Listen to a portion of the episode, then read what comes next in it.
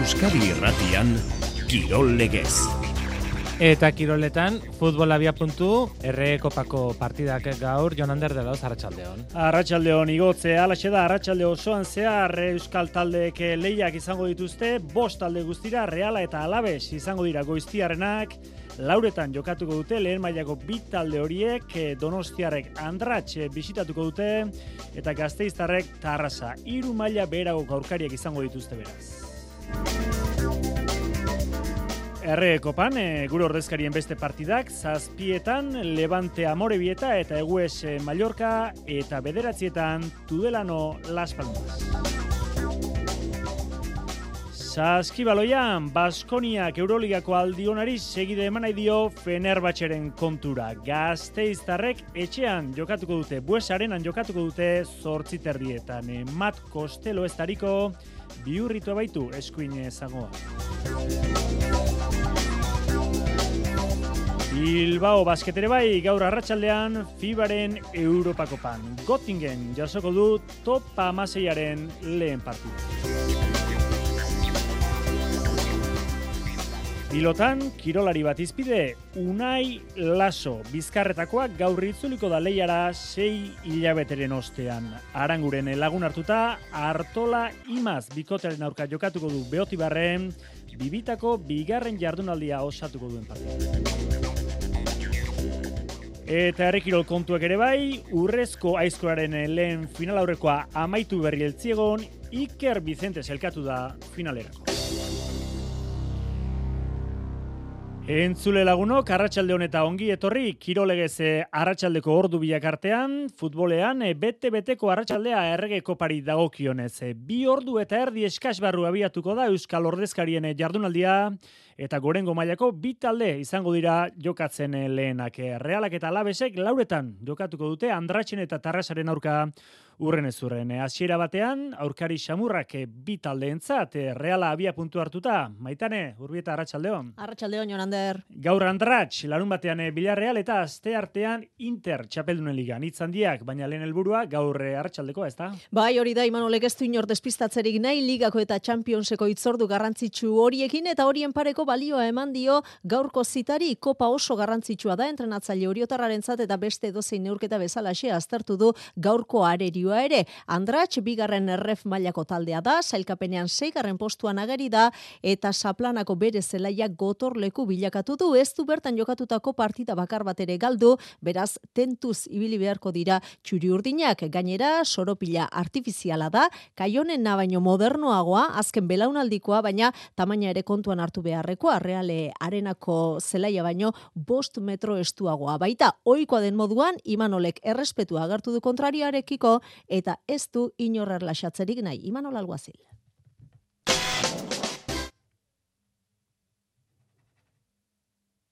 Beti sorpresa gertea. Ez bakarri gure ligan, baizik eta baita ere beste liga batzuetan ere.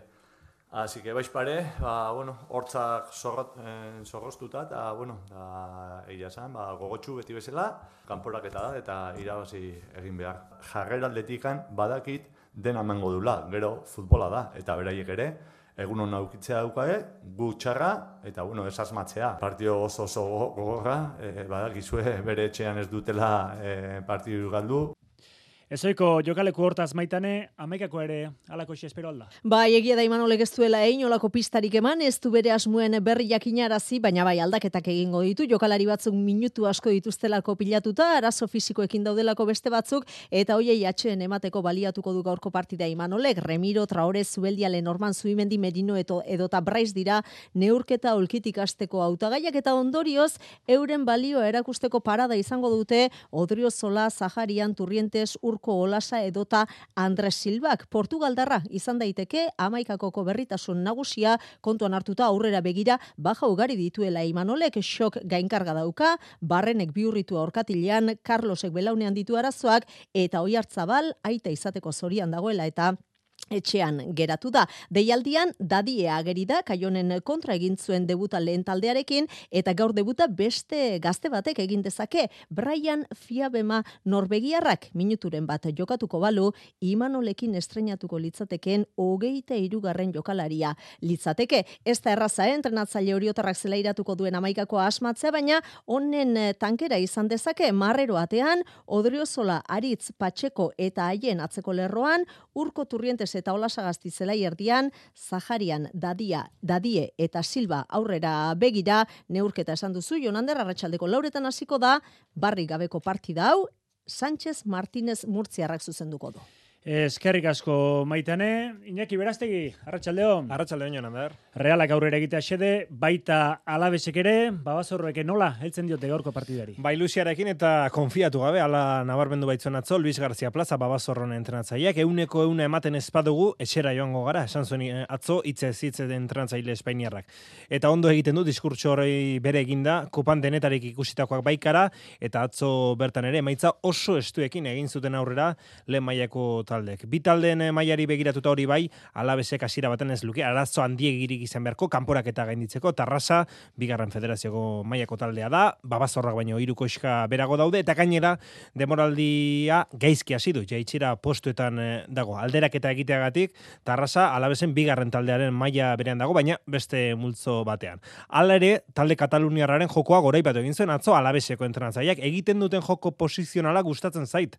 Landuta daukate defentsa arloan lan egin araziko digute, baina atzeko lerroan sendoak bagara gure kalitatea inposatu beharko genuke. Babazorrek aurreko kanporaketan gogoratu, utxe tamar menderatu zutela Deportibo Murcia, Espainiako zazpigarra mailako taldea, baina gaurkoa pentsatzen eh, dugu bestelakoa izan eh, daitekela. Mendebaldeko baiez eskualdeko taldeak berriz, bigarren mailako albazete kanporatu zuen, bat eta huts, eta beraz, irukoska berago dagoen eh, taldea bai, baina badaz bada, ez daitezela gehiagi erlaxatu alabeseko jokalariak. Eta amaikakoari dagoiko nezinaki, zetra sartzen dizu, zer azpimarratu beharko genuke? Ba bai, amaikekoa esatea ausartzea oso zaila da, baina Garzia plazak aurreratu zen aldaketa ugari egingo dituela eta robiko jokalari batzuei aukera emango diela dena den, gebarak urrengo ligako neurketa ezingo du jokatu, zigortuta baitago, eta gaur hasieratik aliko dela aurreratu zuen Garzia plazak. Beraz, oguona atezaina eta gebara, eta beste bederatzi ikusiko ditugula pentsatzen dugu horien artean, bajagi, tenagli, alkain, eta gian karrikaburu. Neurketa arratsaldeko lauretan hasiko da, tarrasako estadio olimpikoan, belar artifizialean,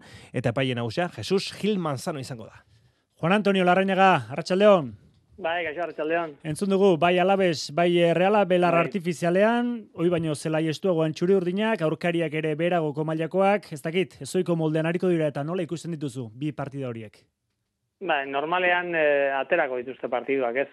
Gauzak normal jute bali maira, ez bali oso olako gauza arrar horikan, iruditzen ondo aterako dituzte la realak, nik usten dut ondik eta ba, justu ateratzen muñoren aurkakoa, baina lasetasun handiarekin, ez? Eta alde hortatik ez daukat, nik bate e, zalantzarik realak aurra pasatuko dula. Ala besek ere, antzeko, antzeko, baina entrenatzaileak garbi izan dio taldeari e, e, uneko una eman behar dutela, eta hori ala da, hori ala da. E, honek albazete bota zuen kanpora, ez? Eta azeak e, tarrasak, eta nik uste dut talde hortatik gane kontondiak jokatu behar du ala besek, ez? Beti egoten dira uste hauekorik, baina iruditzen zaite kasu honetan ez da lagongo gaur uste horietako hori. Ederki ba, Juan Antonio, maitan eta inaki, iruro, kentzungo zaituztegu arratsaldeko lauretatik hasita hemen Euskei Erratian. Gero arte? Bai, gero arte. Eta gainontzeko kopako partidei dagokienez, Amoribetake Levanteren zelaian jokatuko du arratsaldeko zazpietan. Aritz Mujika entrenatzailea. Usteet kopa, bueno, ba, polita ela, e, bakigu, ba, ba, guretzako orain ba, bueno, lehentasuna duela liga ez, eta eta garrantzitsuena liga dela, baina bueno, ez dakit zu noiz egin de, dezakezun ekipoak eh, aurrera paus hori, eta izan daiteke ba, bueno, biharko partidoa e, irabazi, eta bueno, e, taldeak ikustea ere ba, ba, alduela, eta, eta hori izan daiteke puntu positiboa ez.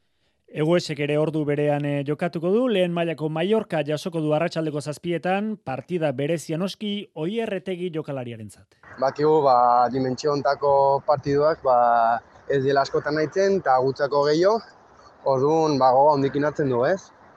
Gaina, gutzako suposatzen duen guztie, ba, asko da, bakigu, ba, iruñeko jende asko joango dela partidu ikustea, ba, gure familita launek baitare, eta hoi, ba, gutzako, ba, plus bat mango dio, ez?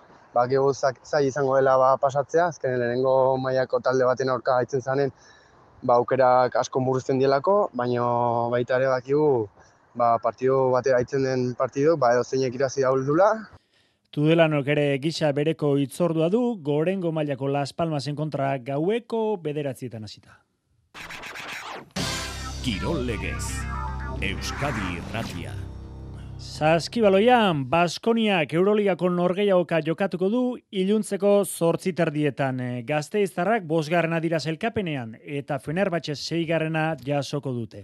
Bi taldeak berdinduta daude, sei partide irabazita eta bost galduta eta horreka hori hautsi egingo du buesarenako partida horrek. Duzko Ivanovicek utxune nabarmena izango du kantxan. Mat Kostelok biurritua du eskuin zango korkatilean eta zenbait partida ingo ditu jokatu gabe. Bilbao basketek ere Europako itzordua du, beltzezko gizonek Gottingamen kontra jokatuko dute miribila, zazpietatik aurrera top amaseia abiatuko duen norgeiaoka izango da. Pilota kontuei helduta Unai Laso gaur itzuliko da leiara sei hilabeteren ostean. Eskuin aldakako labru maustura osatuta, bibitako bigarren jardunaldian egingo du kantxarako jauzia. Eta horren atarian, Aimar Olaizola baikoren kirol zuzendariaren hitzak bildu ditu Jose Maria Paulazak. Unai Lasoren itzulerak txalozarta handia sortuko do pilota lekuetan, behoti barren bezala labriten. Baiko pilota enpresan ere pentsa, udako torneoetan eta lauterdikoan haren utxunea bete ezin da. Aimar Olaizola, baikoko kirol arduraduna. Eh, enpresako pilotarik importantena, eh, bai denbo kanpon, kanpon eukitan ikuste, ba, bueno, eh, denak faltan botra, botzen ginula, Ala ere, ba, bueno, beste pilotarik emantako maiakin oso gustora, unai estenen egon du. Entrenaldiak gehienak ikusi dizkio goizuetarrak, aurreko igandekoa ikusita ez zuen zalantzarik izan. E, iganden entreno bat inginun, e, entreno zona gainea, eta berak importanten, astetik astera, molestia gehiago gero eta gutxio. Aldakako operazio ondorenak nekosoak izaten dira edozein kasutan pentsa goi mailako kirolariak zalantzak izatea normala da, pilotarien kasuan kantxako mugimenduek izu eragin lezakete. Olaizolak dio konfiantza hartzeko onena astea. Ni ne horrek asko animatu dit berari, ba bueno, lehen bai lehen asteko, guain azkeneko egun horietan, zertin ere ustez bintzat, pilotari pixka konfiantza hartzen jo mardu, ba, txuriz jantzita, beldurroiek entzeko, eta, bueno, azkenen bere esku ondu behera hori noiz hasi, eta, bueno. Baina kolpetik ez dugu noski unai honena ikusiko, ia binakeko txapelketa osoa beharko du horretarako, bizkarretar gerendia indarrak, aimarrola izan. Importantena da, ba, pixkanaka, ba, konfiantza eta beldurrak entzen jotea, eta joku hartzen, ni zeuru no, bi hilabete, iru edo gehiago beharko du. Unai lasok bizkarrak ondo zainduko dizkion atzelari eskatu zion enpresari, txapelketa aurkeztu zutenean pitxarra gainezka. Denan iritzi errespetatu, gara diala, ez? Eta guk enpresa bezala behintzat gure ustez, erabaki on hartu du dena kontutan eukita, bai unaientzat eta gaineko bigote guzintzat, bai zertik azkenen, ba bueno, 8 pilotari jarri berdia txapelketan eta azkenen dena nahi ikusi berda bizkat. Baina enpresak ahaztu du afera eta Aimarrola Izolaren iritziz gainera, laso ere bera ere ahaztuko zen orduan esandakoaz. Presentazio eunetik gana parte gainera, nik uste ia gure arten ez dula eta unai egine, ni ne ere ba azten lau eguntan eta beregin egon ez da zet, inongo arazi, unai alde hortatik ikuste gaine oso positiboa dela. Mutil beroa da, batzutan ba igual, gauza batzuk esate ditu, baina nik uste ja pasatu, bera, bera ez tala oroitu ereiten, esan dago gauzo ditaz. Orain beharrezkoena, ba unai lasok lesio eta haren ondorena pixkanaka aztea, makina bat koska gainditutako pilota dia da, orain arte, hau ere aterako du aurrera. Gaurko partidari berari helduta, lasoke aranguren izango du lagun beotibarreko kantxan, hartolaren eta imazen aurka. Aritze, gailastegi, arratsaldeon. Arratxaldeon, Jonander. Bibikote, estrenago puntuaren bila, ez da? Bai, txapelketa luzea da eta txarto asteak ez du esan gura, gerora protagonista izango ez e, direnik, baina lehenengo entresakan, ba, bibikote baino, ez direlako geratuko aukera barik, baina puntu premiak gain hartu aurretik Jonander eta bikoteak eh, elkar hartzen duten bitartean, komeni da, lan egiteko lasaitasuna ematen eh, duten, ba, garaipenak eskuratzea, hartolak eta imazek, lan hona egin zuten lehen jardunaldian seguran, Pikote orekatua eta langila dela erakutsi zuten, mendean hartzen zaiak, hau da, hartolari eta imazi, irabazi egin behar zaiela. Gaur, etxetik gertu, zaleen bultzadarekin, hartolak jarraipena eman gura dio, bere joko bolada onari.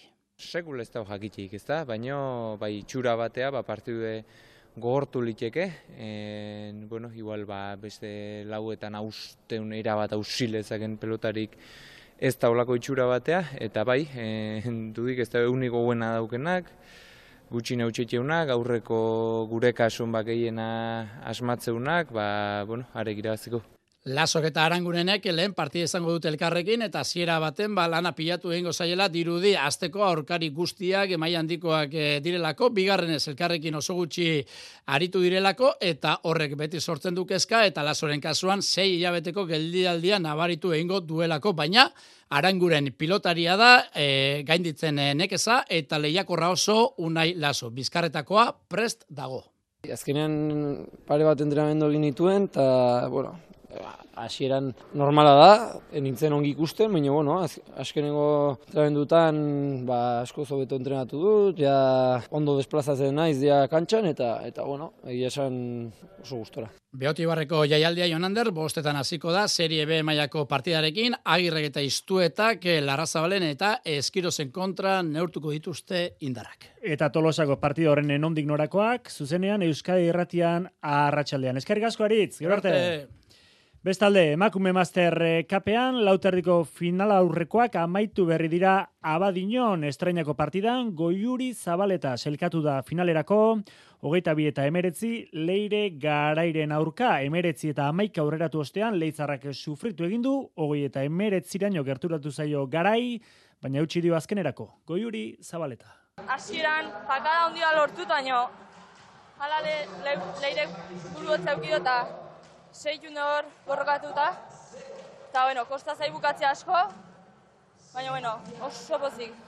Bigarren eh, partida ere ez da amaitu zaharra, amaia aldaike erra zazpiratu du Miriam eh, Arrilaga, hogeita bieta iru, eta hortaz e, finala, amaia aldaik eta goiuri zabaletak jokatuko dute. Errikiroletan jokatu berria da urrezko aizkoaren lehen final aurrekoa. Eltziegon Iker Vicente selkatu da, odei espeletaren aurretik, bost eunenekoren aldeagatik soiliga amaitu baititu lanak, amabos minutu eta berrogeita amabos eunen, amabos minutu eta irurogei berriz, espeletak. Hortaz, Iker Vicente da, abenduaren ogeita amaikeko finalerako, lehen zelkatu. Eta jaialdi horren barruan, harri jasotzen, binakako txapelketari daokionen leian aritu da, gorka etxeberriak eta bainat teleriak osatutako bikotea, ahalik eta pixurik egin jasotzeko aleginean. E, protagonistetako bat edu gurekin, arratsaldeon gorka? Arratxaldeon mai. Tira, zer moduzko saioa egin berri duzu elziegon? Bueno, gusta garrunga, ez? Azkenen arrebekin asko ibili gaude eta nik uste bastante itxura hona mandula bideok eta gustu da, gusta. Aurrera guzu, nolako lehia izan da, zer nolako emaitzak eh, lortu dituzue? Bueno, ba, bainatan gaude amezketa erdia pasa berri eta areako jarrunga entrenatzen, orduan bi entrenamentin da etorri gaunea, eta bueltako harri, ma, ba, pixkako ostentzeko entrenamentan, ez? Baina, bueno, gaur nik uste bideok ondo moldatu dela, eta bainatek diminutun amarrako kuadroi eman dizkio hogei jasoaldi, nik sortziko kopai e, nogeita zei, Claro, kubikoa jaso deu hogeita zei aldiz iru minutun, da bola berrogeita bat aldiz. Beraz, esan daiteke, abenduaren e, hogeita meikako final horretarako lehen da bizuko urratxe egin duzuela, e, baliagarri izango da, gaurko marka? Bueno, beste bibikateko oso fuerte, ya, ez ikusi marka, baina, bueno, e, nik uste beste hilabete jardun da guke maila hona emango dula, eta e, zelkatzu da gea, ba, han izango gea, egurra mateko. Gainontzeko kontrarioketan nola ikusten dituzu, nola ikusten duzu orain e, jokoan duzuen txapelketa hori? Porka? Ba, beste dikotek gure goratik ikuste dut, ez? Baina, bueno, guk alde honen gode eta behaiek fallatu dugu, gu horrengo gara. Azkenen, Mikela odeiek osatzen dikotia oso oso oso fuerte irutzi zait, ikuste favorito garbi diala, eta inarrek eta xabatek behaien egin gobe, orduan, nik uste behaiek hortako gehiago entrenauta daudela, eta hobeteo ibiltzeko aukera azkela, baina, bueno, gure hortako jarte gaila bete, nik uste maita politak atako ditugula, eta zeiatuko gara abendua da, e, errekiroletan e, eta bereziki harri jasotzen, ba, harri handien eta garaia, txapleketen e, garaia, alde horretatik e, ikuskizuna bada, ez da, bada, zer gozatu ba? Bai, e, abenduak amazien harri handien txapelketare bada, eta gero geita maikan final hau, tarten beste bi final erdik egongo ja, beste bi bikotenak, eta bueno, nik uste badola ze ikusi ja, eta ze gozatu ba. E, gorka, gaur, San Nikola seguna, egun e, Handi orion, ortzaikarra zara, alaxe zaitugu, baina izango alduzu gaurko saio hori, gustura geratu zaiaren eh, saio hori bat ere ospatzeko aukerarik? Bai, egia esan, en, lehen guzuk alkarrekin afaltzeko asmoa dut, eta ez da askotan bazetzen hori, eta, bueno, nik uste ondo pasako deula, eta, a ber, ez da, e, ez da disfrutatzeko modunean. Ederki, gozatu ondo merezitako lan egin da gero, gorka etxeberria, mila eskerretan segi. Bale, ba, eskerrik asko zuei, agur. Bada, egur esporten e, saioak izan dira gaur eta ostiralean ere badugu itzaurdu berezi bat, xerpa puntuai txapelketaren e, laugarren finala jokatuko baitute Bilboko Bizkaia pilotalekuan eta noski, egungo txapelduna dugu gurekin. Julen Alberdi, txikia laugarrena, arratsaldeon. Kaixo, arratsaldeon. Tira, lehenik eta behin, oiko galdera, zer modu zekiten diozu, orko finalari?